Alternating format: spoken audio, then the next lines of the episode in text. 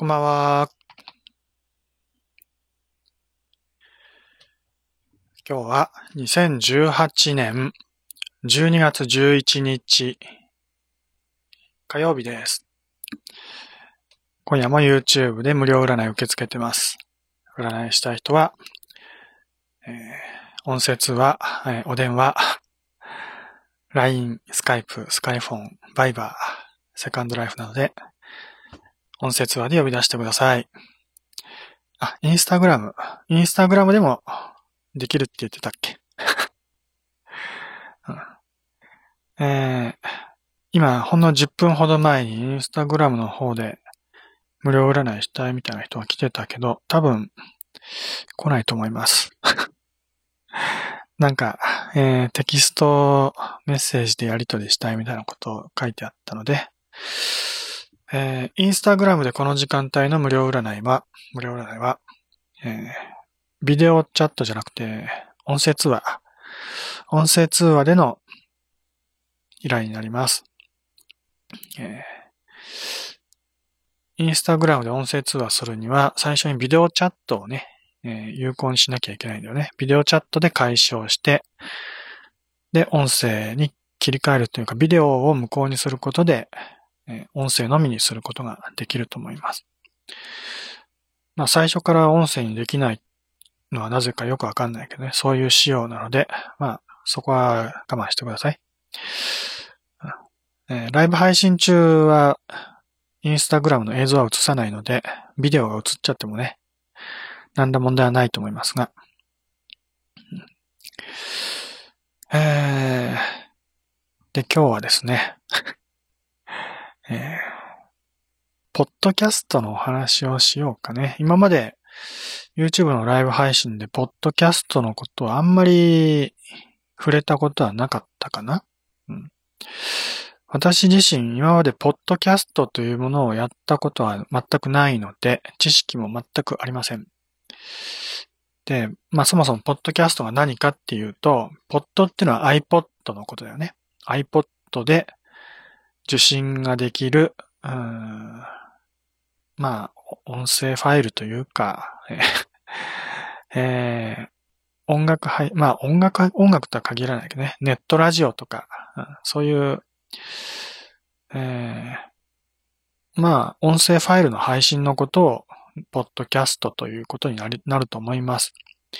もともとはね、うん、今はいろいろもうできるようになったので、もっといろんなことができるんだけどね。もともとは iPod、ね、Apple の音楽プレイヤーの iPod で受信ができた、受信ができたというか聞くことができた音楽配信サービスみたいなものかな。うん、で、今はビデオもできます。それから PDF とかもね、公開できるみたいだし、あと、電子書籍みたいなものも公開できるみたいです。いろいろね、音楽ファイルにとどまらずいろんなことができるみたいだけど、うん、まあ、普通の認識ではね、一般的な認識では、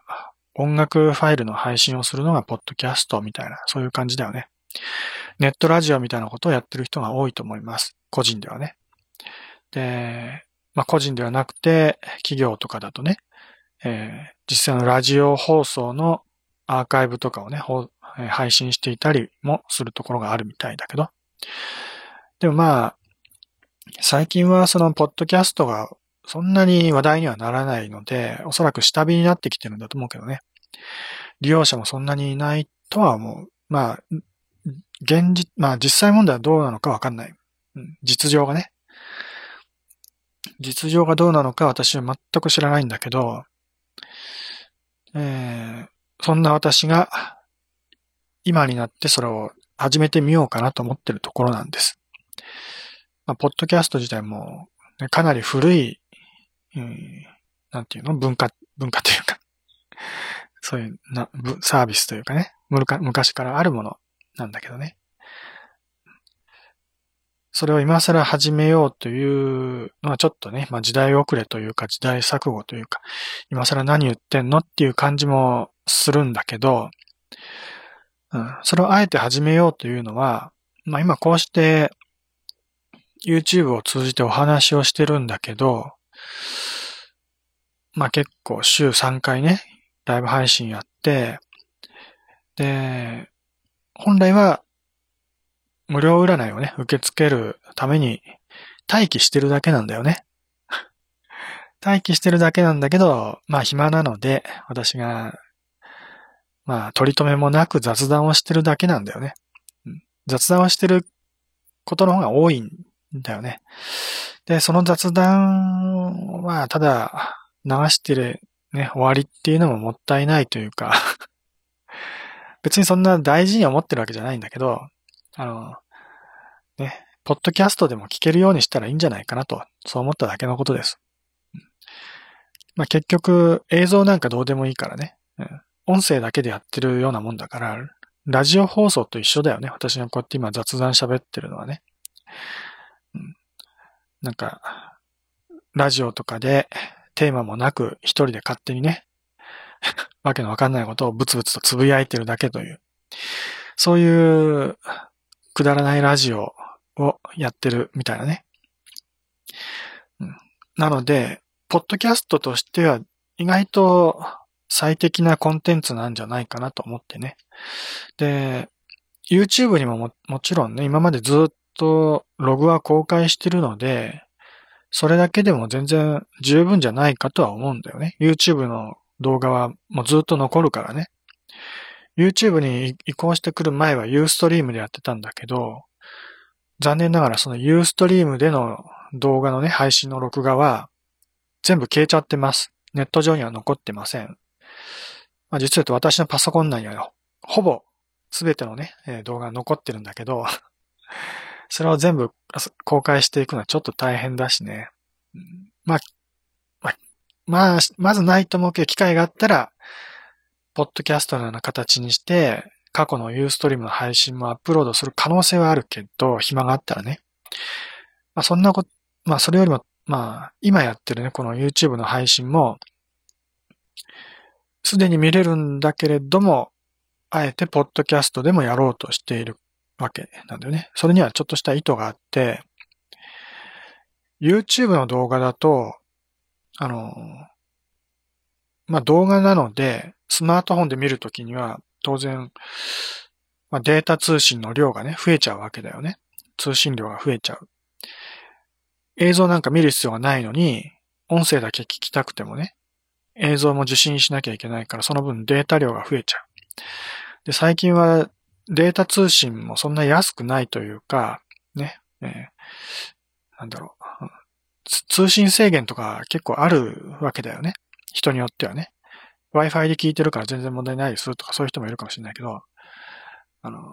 普通にモバイルデータ通信とかそういうのでやってると、何ギガとか制限があるわけだよね。で、普通にまあ LINE でや、LINE とかでね、テキストメッセージやってる程度なら、そんなデータ通信の量なんか気にする必要ないぐらいのレベルだけど、YouTube の動画とかだとね、まあ、それなりにデータ量が多くなっちゃうから、ギガを使い果たしちゃうわけだね。まあギガを使い果たすなんて私は言い方変だなと思うんだけど、まあデータ通信の量が増えちゃうわけだね。まあ、それを嫌う人もいるし、それプラス、YouTube の動画っていうのは、スマートフォンでね、見てると、その、スマートフォンをスリープにしたときね、要は画面はもう見る必要がないから、画面消してスリープ状態にして音楽だけ、私の喋ってる声だけ聞きたいっていう場合もあると思うんだけど、それをやろうとすると、YouTube の動画は声も聞こえなくなっちゃうんだよね。まあスマートフォンのその、まあ iPhone とかだと違うのかもしれないけど、私のスマートフォンはアンドロイドのスマートフォンね。アンドロイドのスマートフォンだと、画面がスリープ、画面をスリープにすると、音、音も聞こえなくなっちゃう。うん、YouTube、まあ、多分、YouTube の制限で、どの端末でも大体同じだと思う。うん、パソコンはどうか知らないけどね。スマートフォンだと、アプリとかブラウザでも一緒。ブラウザを閉じ、ブラウザで聞いてるときも、YouTube 専用のアプリで聞いてるときも、音が消えちゃうんだよね。だから、BGM 代わりにね、えー、画面は消してポケットにスマートフォン入れて、えー、声だけ聞きたいと思っても、それができないんだよね。うん、で、仕方がないから画面つけたままね、まあ画面は見ないけど音だけ聞いてるみたいなやり方をすると、スマートフォンの電池が消耗しちゃうわけだよね。無駄に消耗することになるから、まあ、スマートフォンも最近バッテリーは増えてるけどね、電池容量は増えてるけど、まあ、ね、どんどん使用時間は短くなっちゃうわけだよね。うん、普通ならね、8時間とか12時間とか持つ電池が、動画とか見てたら、1時間とか2時間で終わっちゃうとかね。まあ1時間で終わるスマホ今、今時ないけど、ね、えー、電池残量が30%ぐらいしかない時にどうしてもね、聞きたいと思っても、音楽だけだったらね、残り30%もあれば1日持つだろうけど、動画だったらそれこそ1時間しかね、見れないとかそういうこともあり得るよね。それとかゲームと、ゲームをやりながら音楽だけ聴きたいとかね、そういうこともできないよね。いろんな弊害があるんだよね。YouTube でやってるとね。だから、まあそういう場合どうしたらいいかって言ったら結局、音声のファイルだけ配信すれば、そういう、その画面を消しても聞けるようになるんだよね。普通に音楽再生用のアプリだと、もう画面を消した状態で聞くことが前提になってるからね。うん、だから音楽だけ、まあ声を聞きたいだけっていう場合でも何ら問題なく聞けるんだよね。まあそれを実現するには、ポッドキャストっていう形が理想的なんじゃないかなと、そう思ったわけです。ポッドキャストで YouTube 聞けないのって思うかもしれないけど、YouTube は多分無理です。多分というかまあ無理だよね。うん。で、ポッドキャストにはさっき言ったように動画も、あの、配信できるんだけど、動画をポッドキャストで受信した場合にはどういう形になるか私もよくわからない。それが、えー、普通に、まあ声だけで聞けるのかどうかもね。まあ、仮に声だけ聞けたとしても結局、受信するデータ量が増えちゃうと、メリットがなくなっちゃうからね。音声ファイルだけにすると、受信するデータ量もものすごく減らすことができるからメリットが大きいんだよね。データ量も減るし、画面を消した状態で聞けるからバッテリーも電池も節約できる。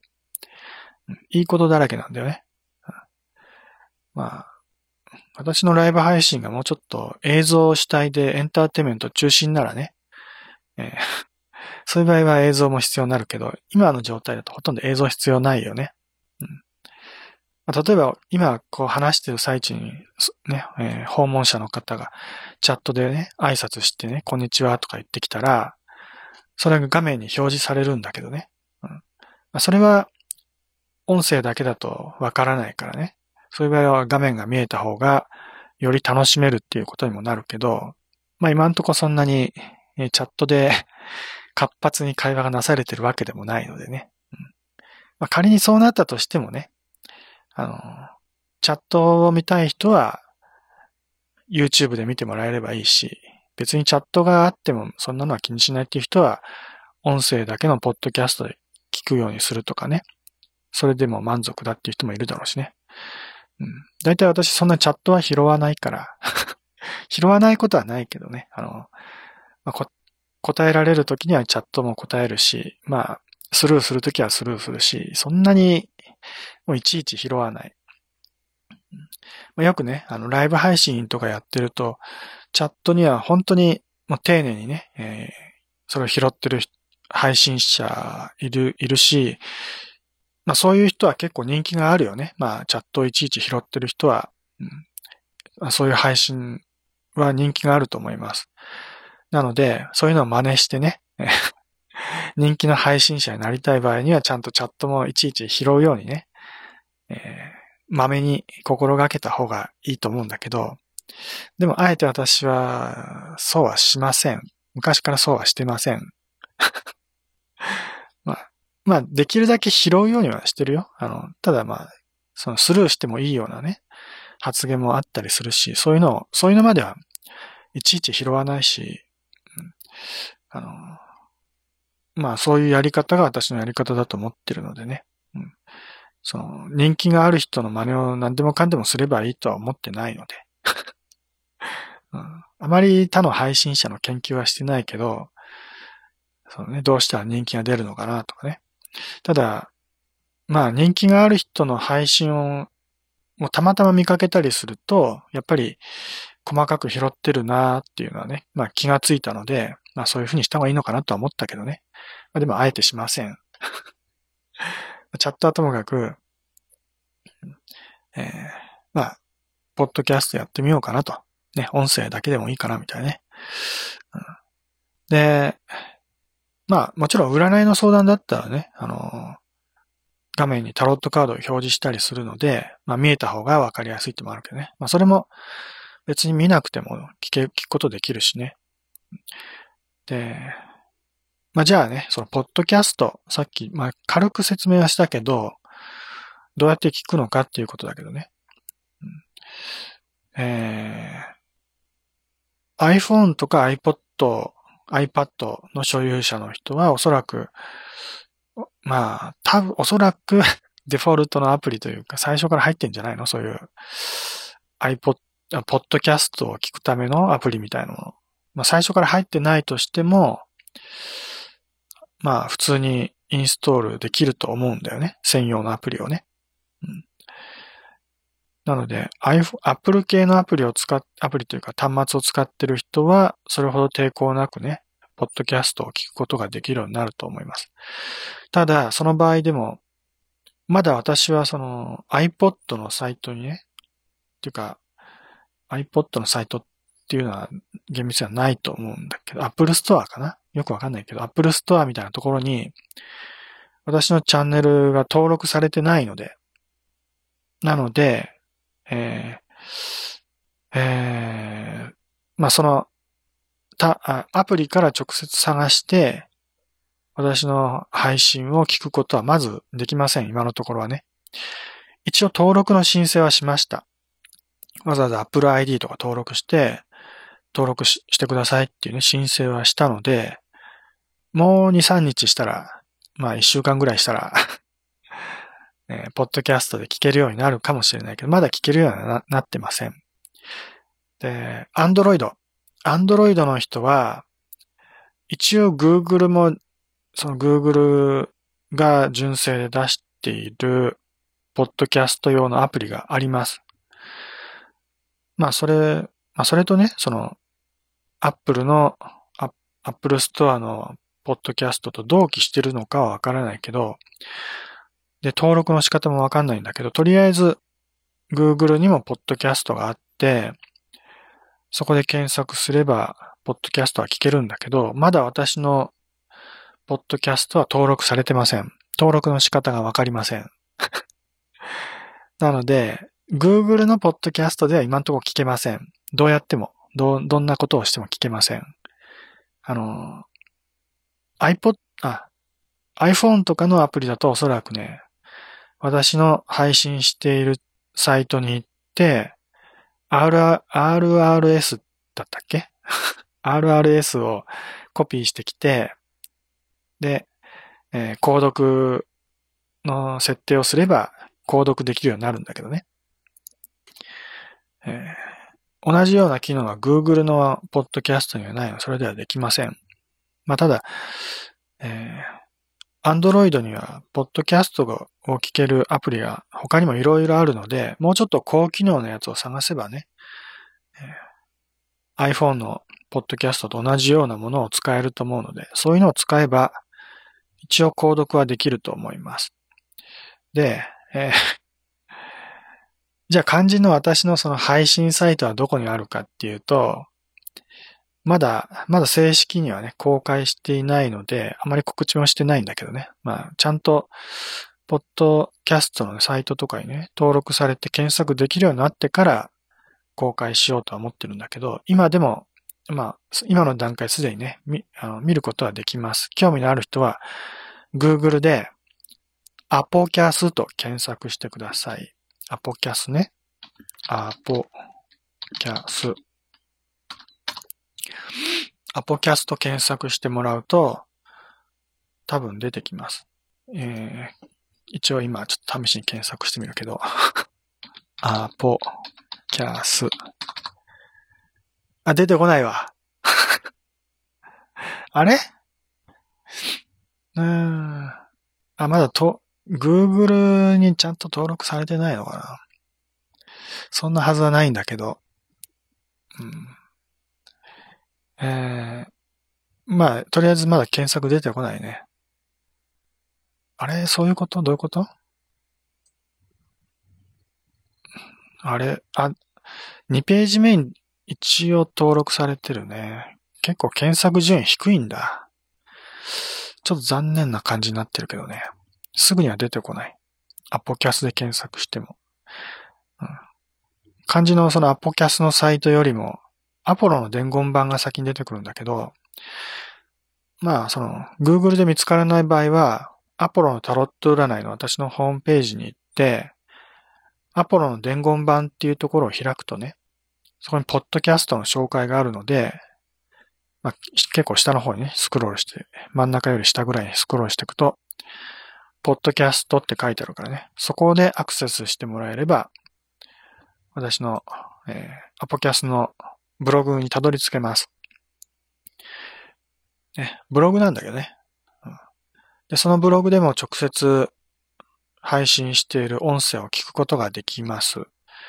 で、ブログの R、RRS2.0、RR、あ、R、RR じゃない、RSS だ。RSS2.0 ってやつをコピーして、えー、ポッ、ポッドキャストね、ポッドキャストのアプリとかで購読の設定をすれば、えー、購読できるようになります。一応そういう設定にしてあるので。で、今日もこうやってね、おしゃべりしてる内容は後で音声ファイルにしてね、アポキャスの方で配信します。ちょっと、ね、こう、今こんな風に適当に話してる内容も結構たどたどしくてね、RRS だか RSS だかね、わけのわかんないこと言ってるけど、話してる内容はむちゃくちゃだけどね。うん。まあ、でも、えー、まあこういうのをちょっとね、公開していこうかなと思ってます。ま要はね、その、内容なんか大したことないわけ。そんなに意味のあるね、えー、深い内容のお話はそんなにしてないんだけど、まあね、えー、暇な時に、ね、えー、ちょっとね、30分とか1時間とかなんかね、何もすることがなくて手持ち無沙汰でね、暇な時があれば、えー、アポキャストのね、ポッドキャストでも聞いて暇つぶしでもしてもらえたらな、みたいなね。うん。まあ、お散歩とかね、してるときに歩きながらでもね、あるいはドライブしながらね、聞きながらとかね、そういうこともできるし。まあ、それほど価値のある内容ではないけれども うんえー、まあそういう時に、えー、聞いてもらえたらな、なんてね、ちょこっとだけ思ってます。えー、まあ今日みたいにね、ちゃんといろんなことを説明してる時のお話は、まあ大体アップロードするけど、もう本当に何にも意味のない時には、もうアップロードもしないしね。えー、たまに私が趣味でゲームで遊んだりするから、ね、この前みたいにバイオハザードで遊んでたりする時もあるので、そういう時はあんまりこう音だけ聞いても面白くないかもしれないのでえ、アップロードしないかもしれないし、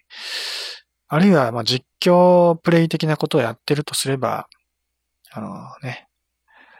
音声だけでも聞いてて多少は意味が分かったりするかもしれないので、そういうのをアップロードする場合もあります。まあどうなるかわかんないけど、一応週3回の予定でやってるわけでね、えー、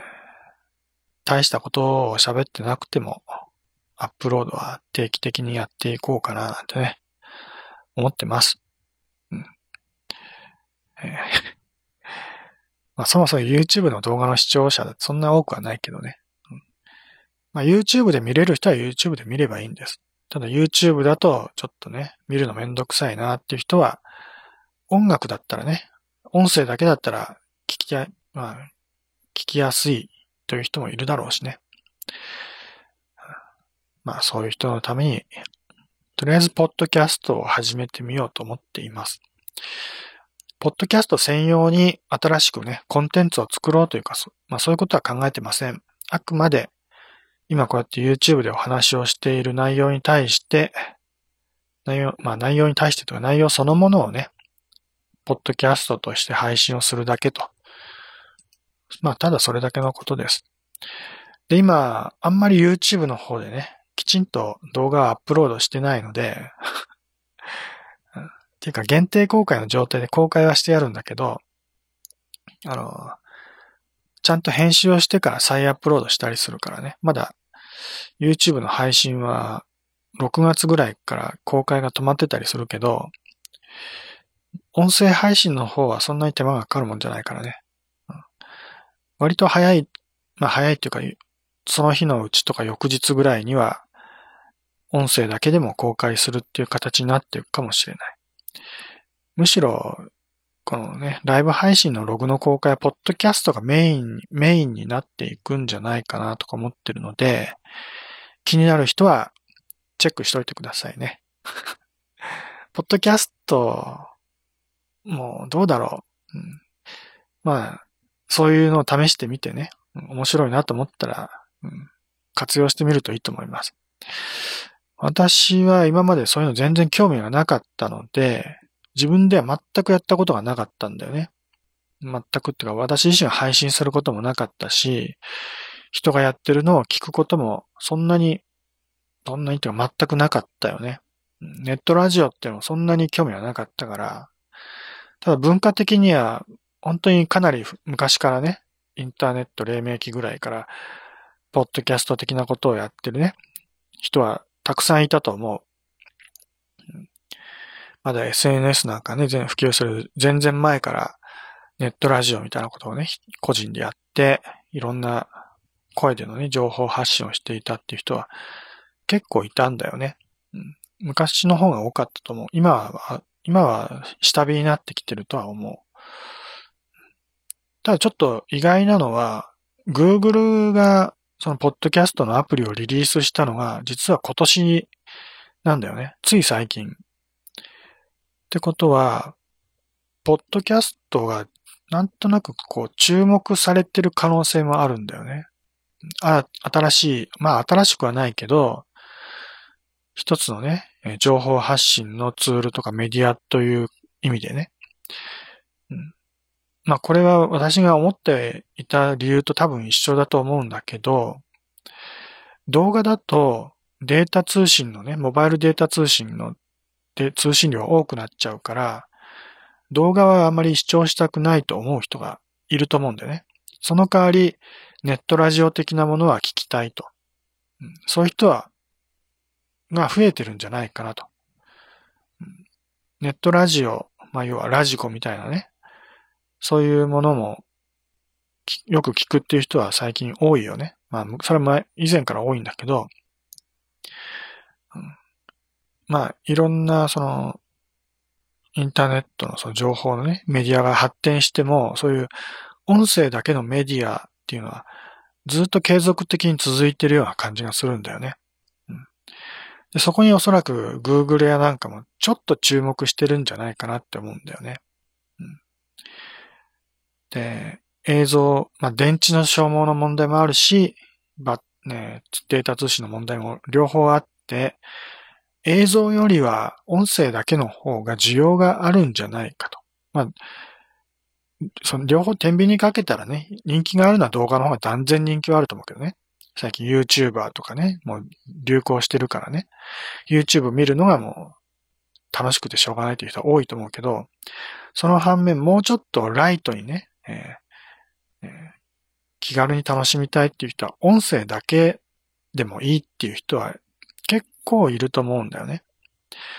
うん、映像なんかそんなにいらないと。ね、音だけ聞いて暇つぶしをしたいと。ながら、ながら勉強じゃないけどね。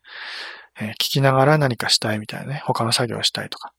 映像とかだとそれに集中しちゃうから他のことが何もできなくなっちゃうけど、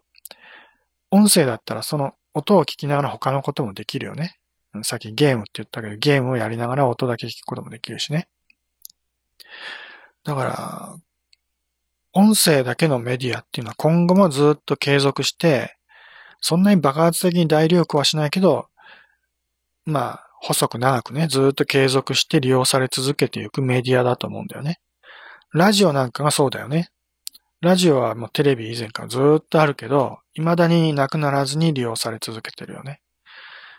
多少ちょっとラジオのね、もう視聴者も減ってきてはいるんだろうけど、それでも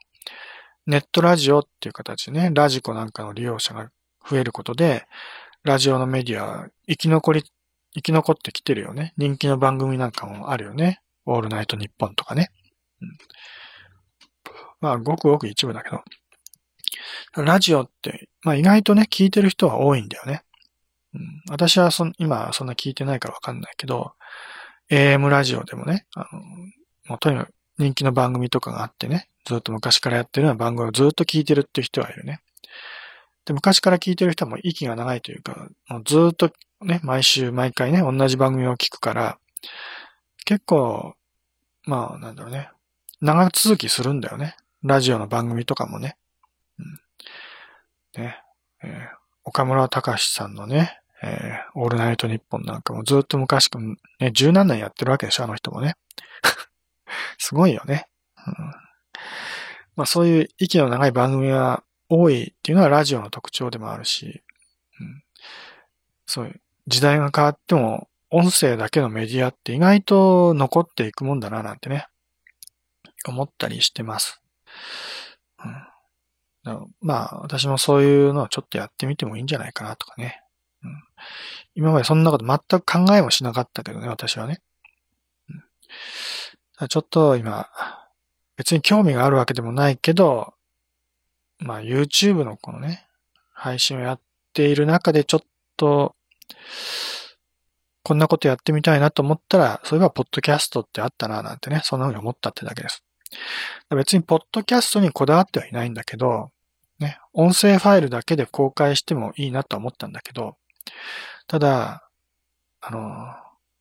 まあ、公開する方法はいろいろあるんだよね。ただ音声ファイルをアップロードするだけでいいんだったら、Google ドライブとか、マイクロソフトのワンドライブとかね、そういうオンラインストレージにアップロードすることで、えー、まあ、聞いてもらうことはできるんだよね。その、アップロードしたこう URL を公開する状態にしとけばね。えー、まあ、実際そういう形で、音声通話占いの録音をね、占いのお客さんに渡すときには、オンラインストレージを通じて渡したりすることもあるんだけどね。そういうやり方もあるけど、それだと、あんまりこう、たくさんの人に聞いてもらうっていうのには適してないんだよね。配信、その、なんだろう。メディアとしてね、こう、拡散しにくいんだよね。で、より拡散しやすいやり方、他にないかなと思っていろいろ考えてみたら、まあ昔からよくあるネットラジオって形もあるんだけど、そのネットラジオってみんなどうやってやってるんだろうなと思ってね。まあ、ちょっと調べると、ポッドキャストっていう手段をね、ちょっとまあ思い出して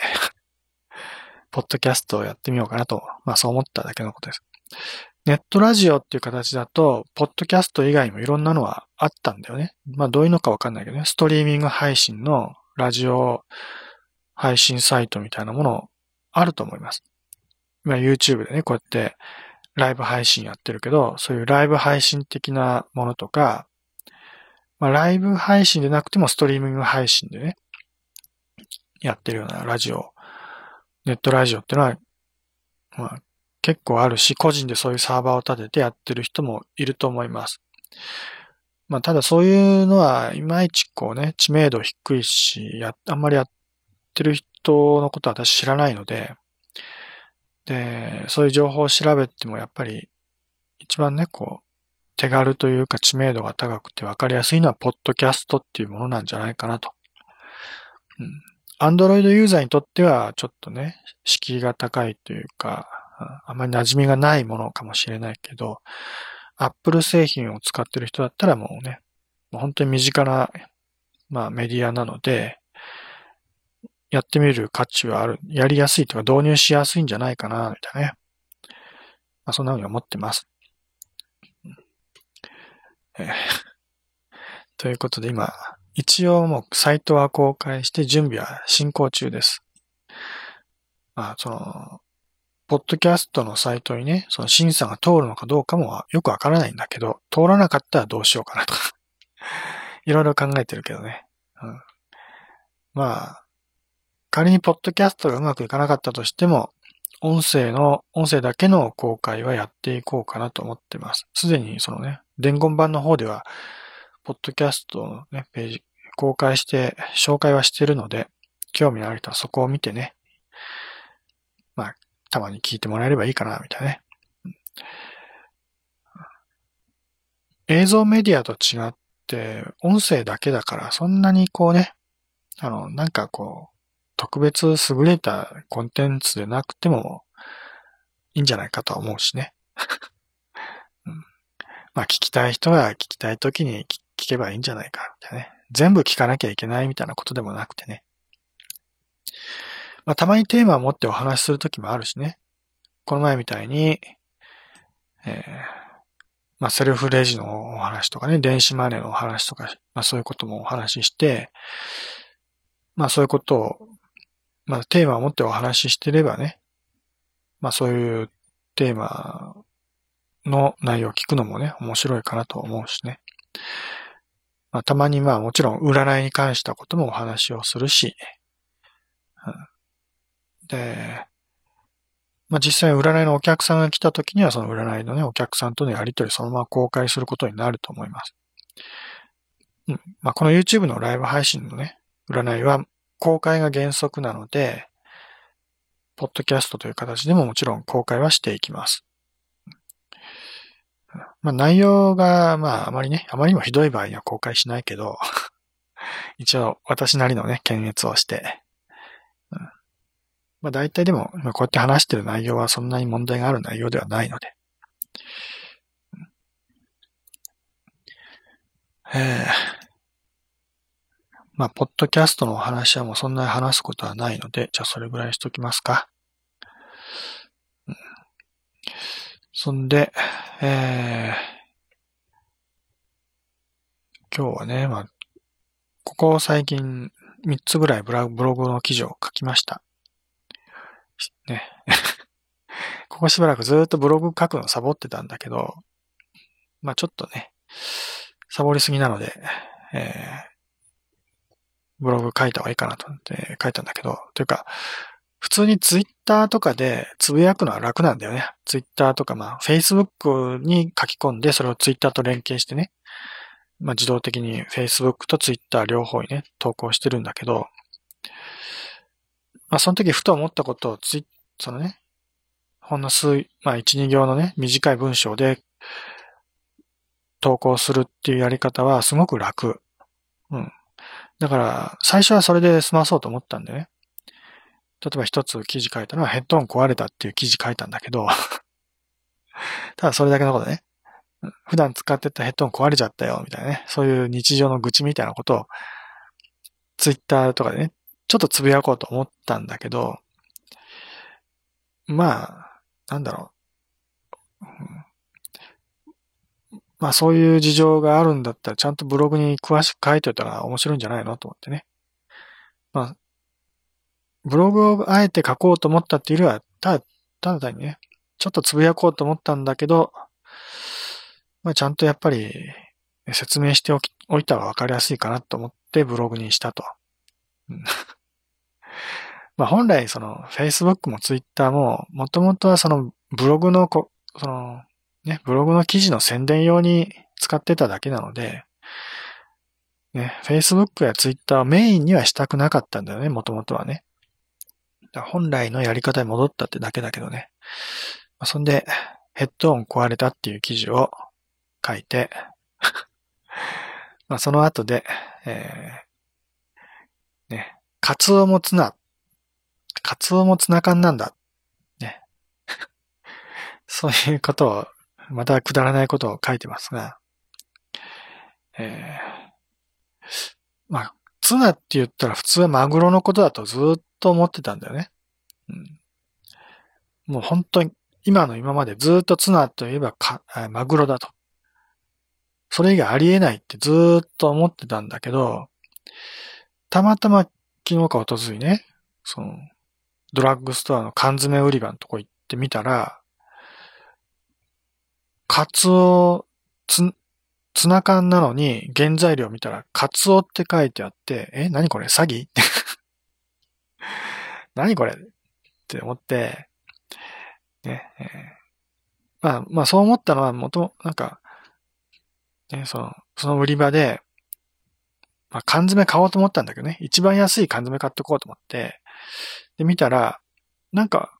同じような商品な、で値段も一緒なんだけど、なんかちょっとラベルが違う商品があってね、何が違うんだろうと思ってね。パッと見では何もわからないわけど、同じツナフレークだしなとかね。でもよくよく原材料見たら、片方はマグロで、片方はカツオだったんだよね。で、マグロもカツオも両方ともツナフレークって書いてあったわけ。ええー、と思ってね。カツオもツナなのって初めてその時に知って、まあ衝撃を受けたというか 本当に2、3日前の話。うん、まあ、まあ、要はもうカツオはツナなんだと、そういうことらしいけどね。まあ、カツオはマグロじゃないんだけど、まあ、なんだろう。ひとまとま、ひとまとまりにしちゃってるわけだね。似たようなもんだから一緒にしちゃえっていう感じにされてるみたいです。うん、厳密には違うのは違うんだけど、ね。カツオはカツオで、マグロはマグロでね。本来ならマ、ツナといえばマグロなんだけれど、カツオもじ、まあ、ね、関連、関関連的、関用的に、まあ、ツナと呼ばれてると。習慣的にね。うん、なんだかわかんないけど、そういうことになってるらしいです。で、カツオとマグロのその、ね、缶詰。じゃあどっちを選んだらいいかってね、今までそんな全然知らずに買ってってか食べてたから、もしかしたら今今までもカツオのツナ缶を普通に食べてたかもしれないけどね。食べてたと思うよ。でも、違いはわかんなかったよね。まあ、今回はたま、もう、たまたまね、マグロの方買ってきちゃったので、ブログに載せた画像も実はマグロのツナ缶のね、写真しか載せてないんだけど、まあ、そういうネタにするんだったら本当はカツオのツナ缶の画像にすればよかったんだけどね。買ってきたらマグロの方だったからね、しょうがないからマグロの方だけ乗っけたけど、まあ、今度はまたね、ドラッグストア行って、今度はカツオの方もちゃんと買ってきて、食べ比べ、食べ比べをしてみたいと思います。一応ネットで調べるとそんな違いはないって書いてあるしね、栄養価もそんなに変わらないみたいなこと書いてあるので、あの、まあ、どっちを食べてもいいんだろうけどね。ただ、あの、あるサイトによれば、DHA、えー、EPA、ね、デキサヘキサ塩酸、ドコサヘキサ塩酸と、エイコタペン、エイ、EPA だから、エイコタペンタエン酸だったっけ？うん。なんかそんなね、えー、要は、魚油が、カツオの方がより多く含まれてるというね、そういう情報もありました。どこまで信憑性があるかわかんないけどね。ほとんど同じっていうところもあれば、カツオの方がそういうね、EPA、DHA がちょっとだけ多いと。含有量が多いから、そっちの方がいいんじゃないの？みたいなね。そういうことも書いてあったので、まあ、味がそんなに変わらないんであれば、もしかしたら今後はカツオの方を選ぶかな、みたいなね。うん、まあ実を言うと、私が買いたかったのは本当はサンマ。サンマの缶詰を買いたかったんだけど、今売ってないんだよね。てか、売ってはいるけど高いのしか置いてなくて、安いサンマの缶詰がもうどこに行っても売ってないの。もう買えないんだよね。もう本当に今年の夏ぐらいから全然見かけなくて、仕方がないから、あの、まあ、サンマがダメならサバ缶ね。サバ缶はもう昔、昔とかちょっと前までは腐るようになったから、サバ缶を買いたいなと思ったんだけど、その肝心のサバ缶も今ないの、ほとんど。サバもないと。うん、じゃしょうがないな。イワシにしようかと。イワシも、なんか品切れっぽくなってきてね。なんかもう魚の缶詰は今、ほとんどないのよね。だから高いのは売れ残ってるけど、私が欲しい安いのはね、まあ、一人分で食べれるような安いやつは、もう、なんか売ってないの今ね、どこ行ってもね。どういうわけか、品切れというかね、その、もうね、品、もう品薄状態なんだよね、本当にどこ行っても。で、売っててもちょっと値段が高いとかね。しょうがないから安いのはもうツナ缶ぐらいしかないなぁなんてね、諦めがちになって、まあ、ツナ缶に手を出したと。ツナ缶はそんなにまあ、普段食べないんだけど、私はね。うん、あれはもう、なんだろう、ツナフレークみたいなもんばっかりで、まあ、パサパサしてるしね、ちょっと、うん、まあ、嫌いじゃないんだけど、うん、栄養素的にちょっと私の好みでないというか、こだわりがあるので、なのでサンマが一番いいんです。サンマの何がいいかも忘れちゃったけど、サンマがいいと私の中で決めてるので、本当はサンマが食べたかったんだけど、特にサンマの水煮ね、サンマの栄養素をね、えー、全部詰め込んだ水煮が良かったんだけど、かば焼きとかだったらまだあるんだけどね、なぜかその水煮が売ってない。味噌煮とかもでもなくて、水煮が欲しいんです。もうしょうがないからね、えー、ツナ缶を手に取って、ツナ缶買ってくぞーって思ったらなんか同じような二つあって、あれどっちにしたらいいんだと思ってみたらカツオだったというね。そういうお話です。うんねえー、そういうお話を書いて、で、その後三つ目に、三つ目の記事で、ローソンで au ウォレットのチャージをしてきたというお話も書きました。まあ、これはどういうことかというと、まあ、ブログにね、詳細書いてあるんだけど、えー、まあ、ね、最近まあ、電子マネーとか、まあ仮想通貨はそんな流行ってないけど、電子マネー、電子マネーとか、キャッシュレスとかいうの流行ってるよね。もう流行ってるっていうレベルだけどね。で、まあいろんなその選択手段、選択肢があるわけだよね。電子マネーもね。ポイントカードもたくさんあるし、ポイントカードではなくて電子マネーの類もいっぱいあるし、で、最近で、あ、最近じゃなくて昔からあるのはクレジットカードの決済もあるし、で、最近出てきたのが PayPay みたいな QR コード決済ね。で、まあ今回はまあ、ね、au ウォレットっていうのは電子マネーの一部なんだけど、まあ、クレジットカードのような感じで使えるんだよね。マスターカードとして使える、えー、電子マネーですごく使いやすいわけ、私がお買い物行くところで使えないところはないんだよね。うん、まあ、田舎なので電子マネーが使える場所は結構限られちゃうんだけどね。だけど、クレジットカードならほとんどの場所で使えるから、au ウォレットが今一番使いやすい電子マネーってことになるんだけど、まあ、それをチャージしようと思ったらね、チャージは au ショップでないと、現金でのね、チャージはできないわけ。うん。まあ、チャージの方法は他にもいろいろあるんだけどね、クレジットカード使ったりとかね。まあ、ただ現金でチャージしようと思ったら、えー、au ショップに行かなきゃいけないと。で、もう一つ手段があって、ローソンに行ってもチャージができるんだよね。まあ、コンビニだけど、で、コンビニでチャージできる場所はローソンしかないと。実を言うと私のこの辺りは田舎なので、ローソンがほとんどない。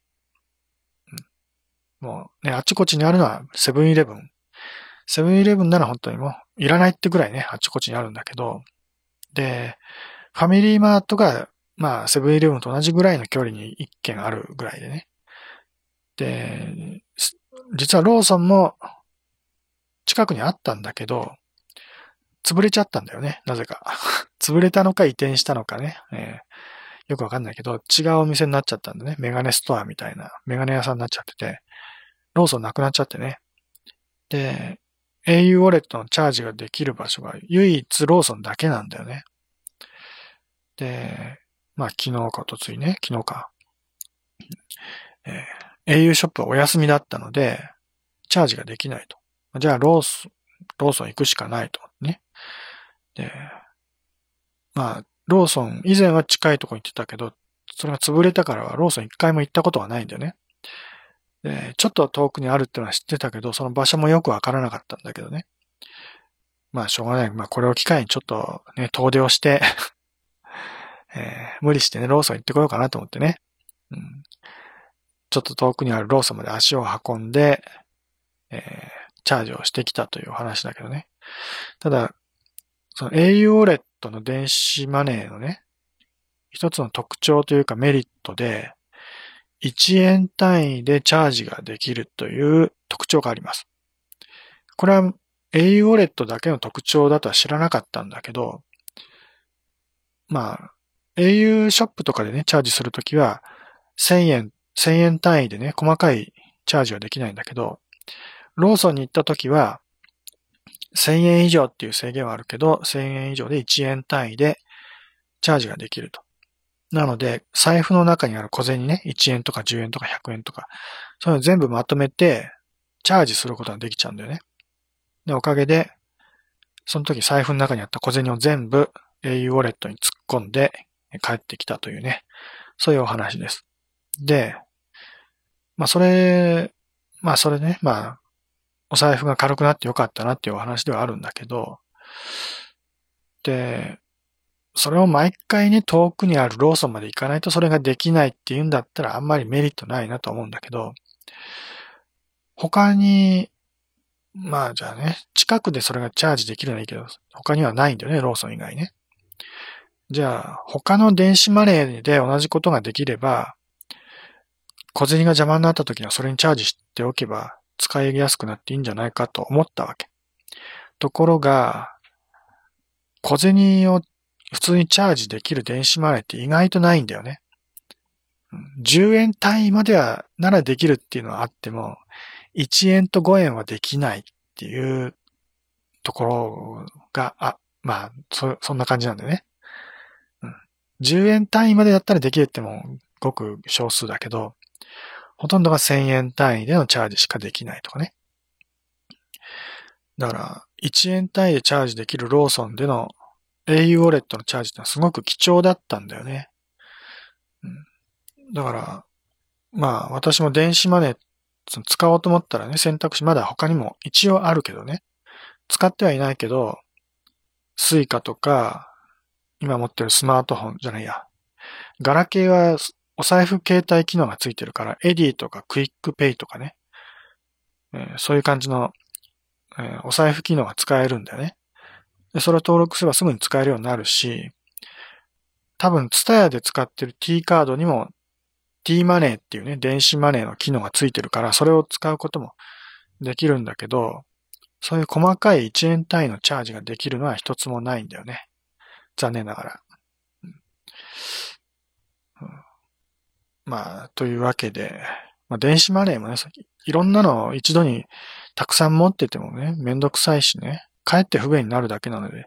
使うんだったらどれか一つにした方がいいと思うけどね。まあそういう意味では au ウォレットすごく便利だし、ローソンが近くにあれば、もっともっと私にとっては便利にな、なるんだよね。うん、まあチャージするだけだけどね。ローソンでお買い物することはまずありません。ローソンでもセブンイレブンでもね。コンビニでお買い物することはほとんどしない。高いからね。意味ないよね。せっかく節約するために電子マネー使っててもね、ポイントは貯まるからと思ってそういうのお買い物してても。コンビニで買い物したら損するだけだからね。だからできるだけ安いところに行ってお買い物するんだけど、もうね、納豆を買うのですら私はもうね、1円単位で切り詰めてるからね。うん、ついこの間まで49円の納豆を買ってたけど、最近になって45円の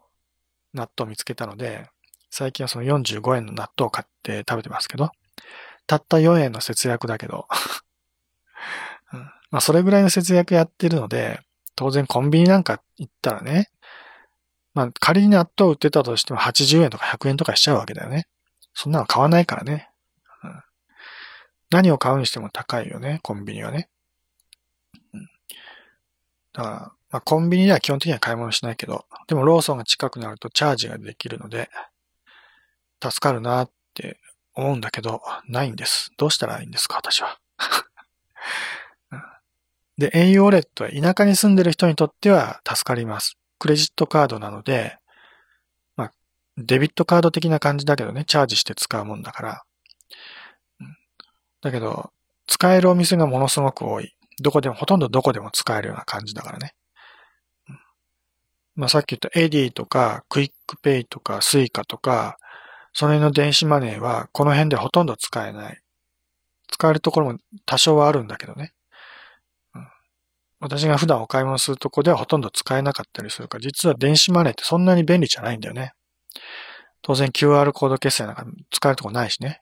山田、山田電機があるんで山田電機ではもしかしたら使えるかもしれないけど、うん、基本的にこの辺でキャッシュレスにしようと思ったら、クレジットカードを使うぐらいしか選択肢ないんだよね。うん。まあ、まあね。まあ、もう一つ、実は地元の電子マネーがあってね。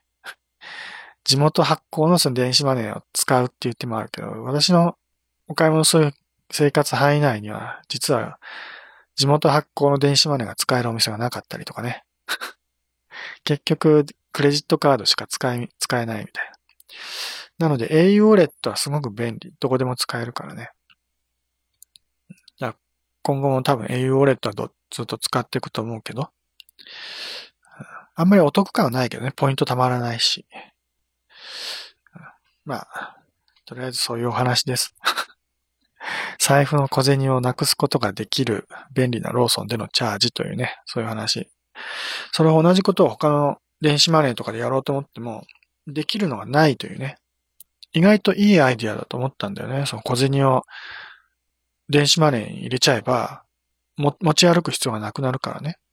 うん、キャッシュレスの概念を実現するには非常に理想的な手段だなと思ったんだけど、なかなかちょっとうまいこといかないなという、そういうお話です。はい。ということで今日はもう時間になったので えー、これぐらいにしときます。えー、ポッドキャストやってますよというお話でした。始めますよっていう話ね。この後はいつも通り 3D 仮想世界のセカンドライフで無料占いを受け付けてます。占いしたい人はこちらに来てください。ではまた、さよなら。